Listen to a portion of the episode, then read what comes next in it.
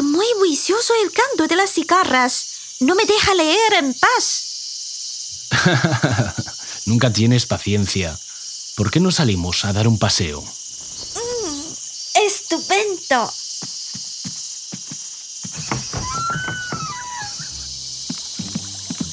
Me molesta la cigarra. No solo es alborotadora, sino que también se alimenta de la savia de los árboles, deteriorando su salud. A los chinos tradicionalmente les gusta la cigarra. Los antiguos chinos no sabían que la cigarra chupeteaba la savia, sino que creían que vivía del rocío.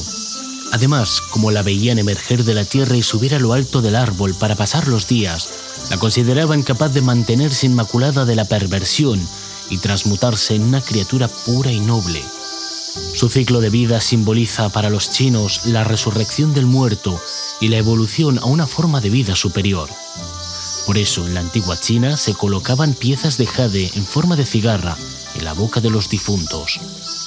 También está presente el tema de la cigarra en algunos objetos tradicionales de China. Efectivamente, además de las razones mencionadas, la cigarra en chino, chan, y su nombre vulgar, Triliao, se pronuncian similares a algunas palabras de buen agüero en el idioma chino. Por lo tanto, la cigarra es uno de los insectos favoritos de los chinos. No sabía que la cigarra tuviera un significado tan rico en la cultura china. ¿Eh?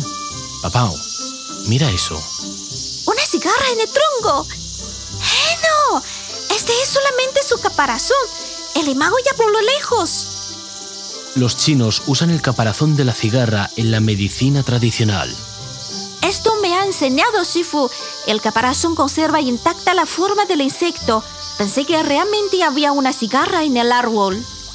Ya que hablamos de esto, puedo explicarte una de las 36 estrategias chinas, Jin Chan Po Chiao, mudar el caparazón como la cigarra. Conocerás cómo el famoso comandante de la dinastía Sun, Pi Yu, usó esta estrategia para desaparecer ante los ojos del enemigo.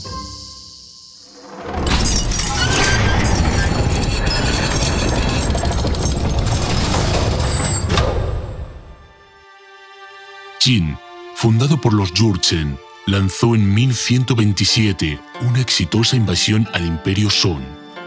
Entre esos miles de prisioneros figuraba el propio emperador de Song.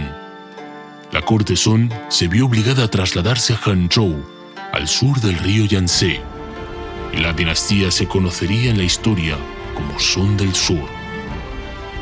Durante la mayor parte de los 150 años de su existencia, Son del Sur sufrió la represión militar del Imperio del Norte, especialmente después de la muerte del gran estratega Yue Fei por falsa acusación, hasta el surgimiento de otro comandante legendario.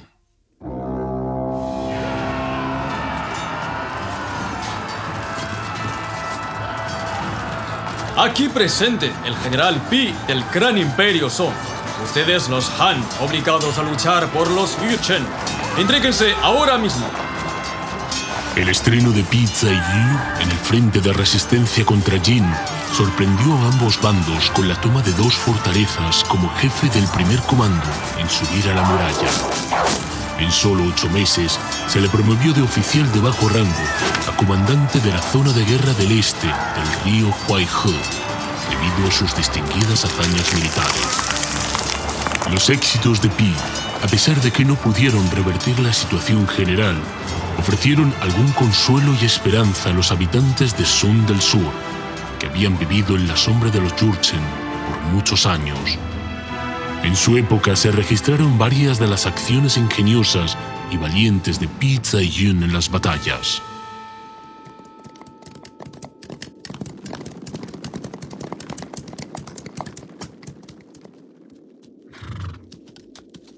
Todavía no comprendo, señor Pi. Luchamos un poco y nos retiramos. Hemos repetido esto cuatro veces en un día. ¿Cómo podremos derrotarlos de esta manera? Mmm. Esta aldea abandonada es ideal. El tiempo también oportuno. Capitán, apresurémonos para comer algo y alimentar los caballos. A propósito, busquen una caldera para cocer frijoles. ¿Eh? ¿Hoy comemos frijoles? No son para ustedes. Escucha bien.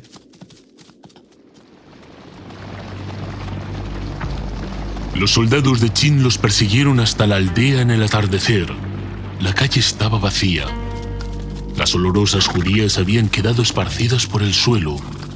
Los caballos, que habían luchado y corrido todo el día, detuvieron el paso y empezaron a comerlas. ¡Onda del onde! ¿Qué pasa? La caballería de Jin se estancó en confusión porque los caballos rechazaban avanzar. En este momento los combatientes de Son, que se habían escondido en los alrededores, salieron por sorpresa y vencieron fácilmente a sus rivales inadvertidos. Aunque Pi y sus hombres lograron eliminar a este escuadrón de caballería, las tropas de refuerzo de Jin seguían aproximándose. Las huestes de Son acamparon e instalaron defensas simples para enfrentar al enemigo. Pero consciente de que era muy superado en número, Pi Yu decidió replegarse.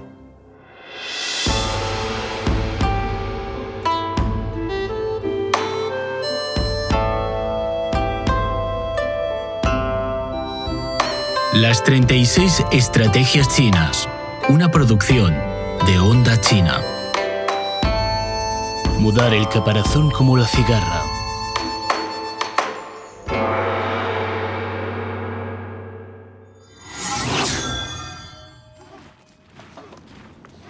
Nos vamos ya, general. ¿Qué estamos esperando? La fuerza enemiga es muy superior a la nuestra. Si echamos a correr así, nos alcanzarán pronto y no podremos escapar de todas formas. Si pudiéramos hacernos invisibles como el mago. Mm, déjame pensar. ¡Cabras! ¡Ja, ja! El cielo me ayuda. Deprisa, ordena tocar tambores. ¿Perdón? ¿Vamos a atacar? No atacar, solo tocar el tambor.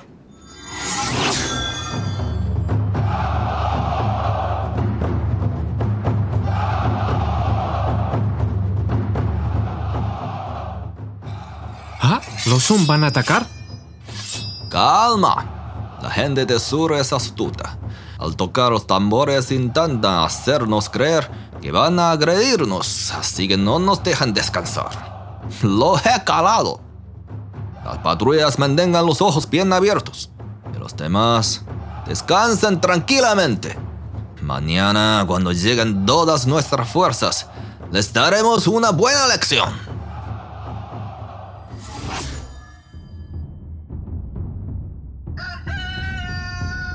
Oh, los tambores han sonado toda la noche en el campamento de los Sun. Ellos no se cansan. Sí, se cansa a mi juicio. Escucha qué alboroto están produciendo. ¡Todos! ¡Prepárense para la batalla! ¡Vanguardia! ¡Sígueme! Los otros batallones manténganse a la espera. ¡En marcha!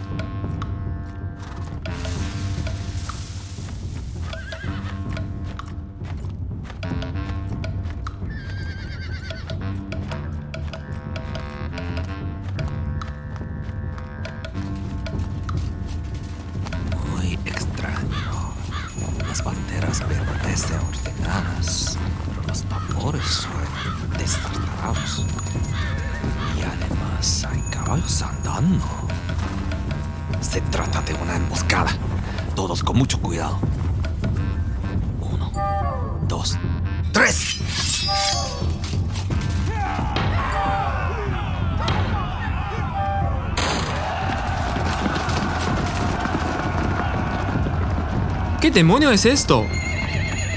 En el campamento del ejército Son no se veía ni un fantasma, excepto por unos caballos flacos con campanillas colgadas en su cuello. Por aquí, general.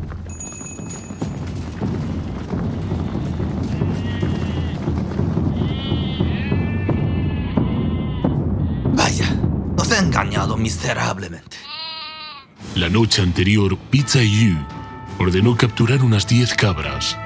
Las sujetaron por las patas traseras y las colgaron de un árbol. Colocaron los tambores debajo de los animales de tal manera que cuando forcejeaban pateando con las patas delanteras, Las cabras tocaban los tambores con mucho entusiasmo. Así hicieron a los enemigos creer que el ejército permanecía en el campamento. En tanto, Pizza y su tropa ya estaban tan lejos que era imposible alcanzarlos.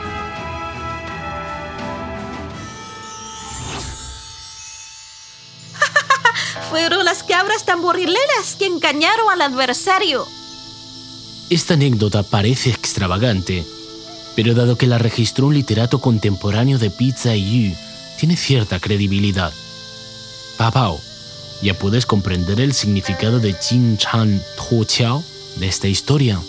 Yu mantuvo intactas las banderas y las obras de defensas a retirarse, mientras tanto puso las cabras a tocar los tambores para dar la impresión de que en el campamento aún había gente.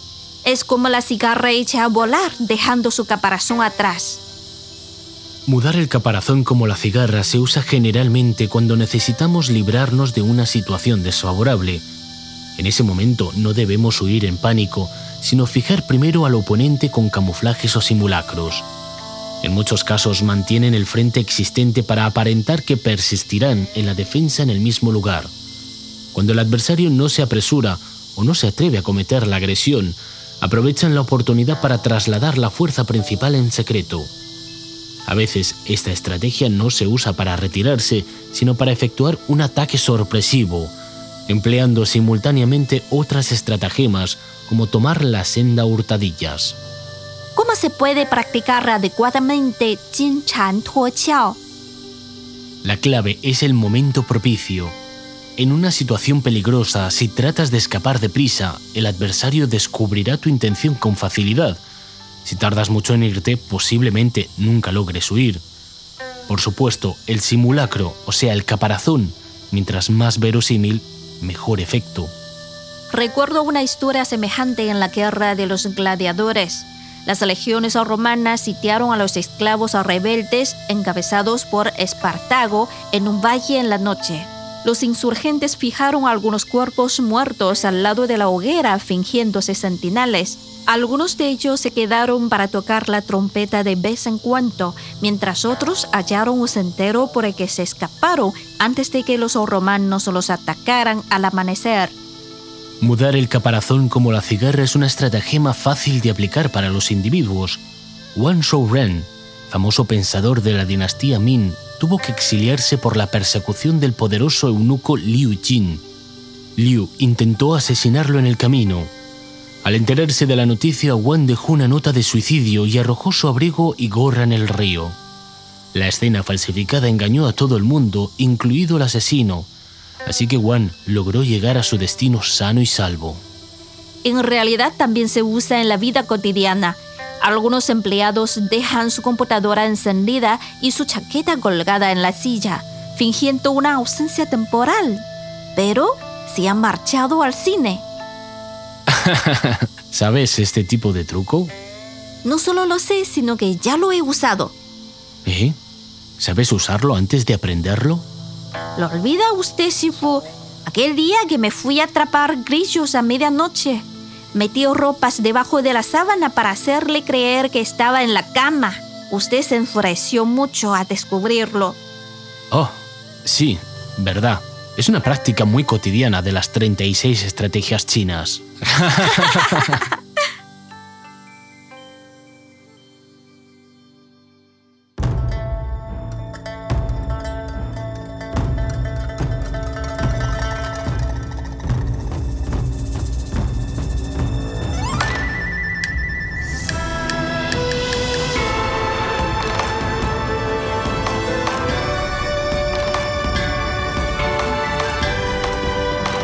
Las 36 Estrategias Chinas, una producción de Onda China.